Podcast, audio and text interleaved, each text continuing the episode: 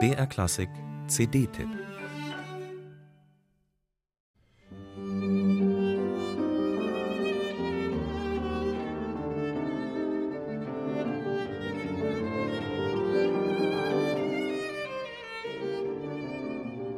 Ein melancholischer Schleier liegt über dem Klaviertrio von Clara Schumann.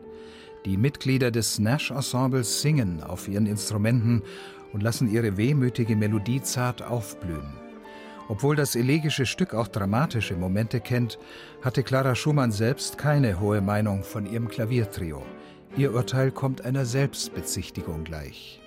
Freilich bleibt es immer Frauenzimmerarbeit, bei der es immer an der Kraft und hier und da an der Empfindung fehlt. Ein im 19. Jahrhundert gängiger Vorwurf lautete, Kompositionen von Frauen seien formlos. Geradezu fassungslos zeigte sich der Geiger Josef Joachim über die kunstvolle Fuge im Finale von Clara Schumanns Klaviertrio. Er konnte kaum glauben, Zitat, Eine Frau könne so etwas komponieren? So ernst und tüchtig?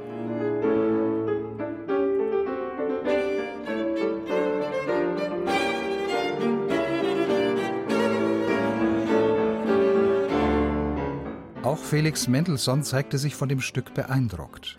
Seine Schwester Fanny, die später den Namen ihres Mannes Hänsel annahm, war zwar selbstbewusster als Clara Schumann, aber irgendwann hat auch sie resigniert und nur noch für die Schublade komponiert. Was ist übrigens daran gelegen? Kräht ja doch kein Hahn danach und tanzt niemand nach meiner Pfeife. Wie Robert Schumann fürchtete auch Felix Mendelssohn die Konkurrenz einer komponierenden Frau in der eigenen Familie. Zu Recht, denn in Fannys Klaviertrio bricht sich ein starkes Ausdrucksbedürfnis Bahn.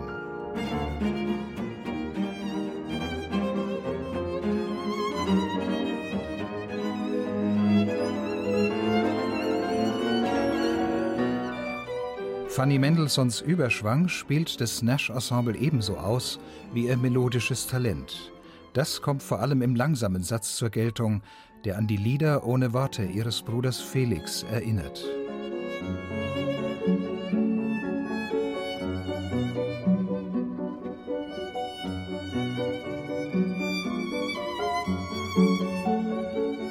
Ein Highlight des Albums ist Fanny Mendelssohns einziges Streichquartett. Ein besonderes Kabinettstück ist ihr mit dem schroffen Scherzo gelungen.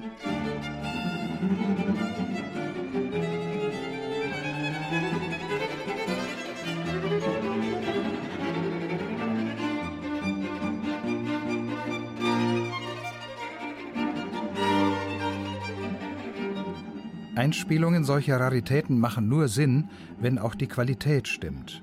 Und dafür stehen die Mitglieder des Nash-Ensembles mit ihrer Brillanz und Eleganz, ihrer Leidenschaft und ihrem Klangsinn. Das ist Kammermusik vom Feinsten. Bitte mehr davon.